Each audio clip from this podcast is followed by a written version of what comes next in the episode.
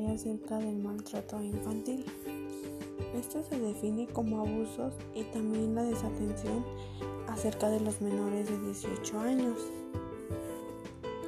Incluye todos los tipos de maltrato, puede ser físico, psicológico, mental e incluso también puede ser abuso sexual. Esto puede dañar mucho a la salud o al desarrollo o a la dignidad del niño.